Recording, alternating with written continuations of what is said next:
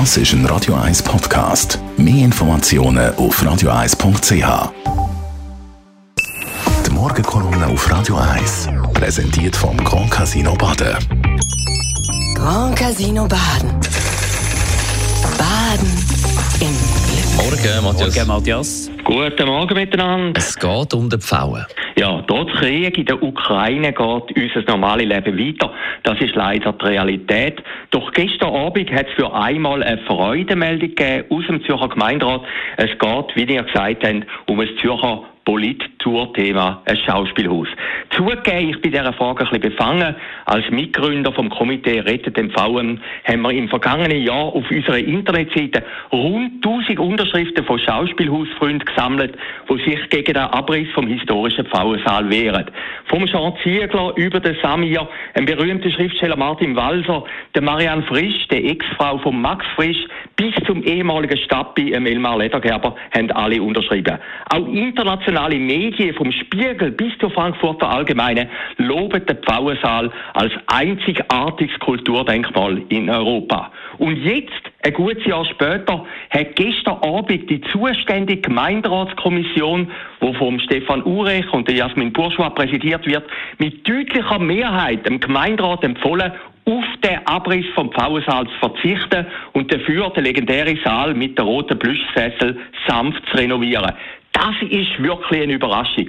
Und das gegen den Willen von der Stadtpräsidentin Mauch, einem Hochbauvorsteher Odermatt und praktisch der ganzen SP, der grössten Partei von der Stadt und einem grossen Teil von der Grünliberalen, die den Saal weghaben wollen.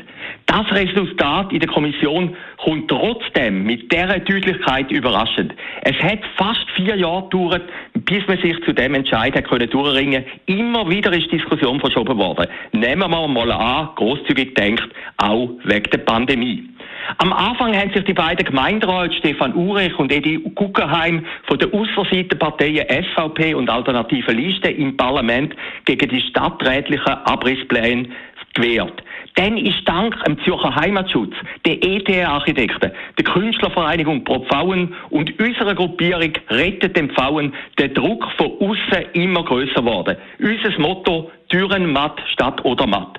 Nach der letzten Tageumfrage wollen 56 Prozent der Zürcherinnen und Zürcher den magischen Saal erhalten. Dort, wo während dem Zweiten Weltkrieg Exiltheater gespielt worden ist, dort, wo der Bertolt Brecht, der Max Frisch und der Friedrich Dürrematt ihre Welturaufführungen gefeiert haben. Trotzdem, noch vor wenigen Tagen ist der gesamte Verwaltungsrat vom Schauspielhaus nochmal geschlossen auftreten und hat für einen Neubau plädiert. Völlig kompromisslos philosophieren sie weiterhin von modernem und erfolgreichem Theater, wo man nur in einem neuen Saal aufführen könnte, als wären die letzten 100 Jahre im Pfauen erfolglos gewesen.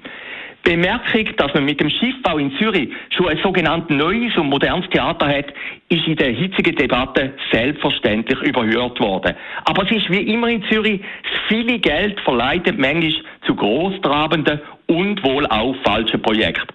Erstaunlich nur, dass gerade in Sachen Pfauen bei grossen Teilen der SP so wenig Geschichtsverständnis vorhanden ist. Mit dem gleichen Argument können man aus Grossmünster Kille vom Zwingli abreißen.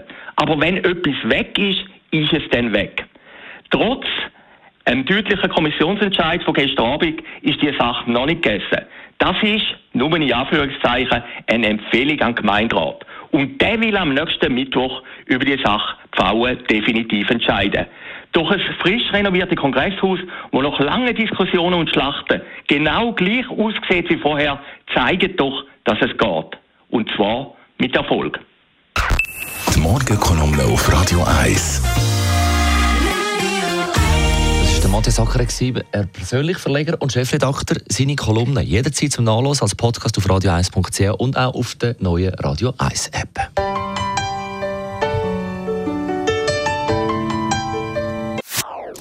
Das ist ein Radio 1 Podcast. Mehr Informationen auf radio1.ch.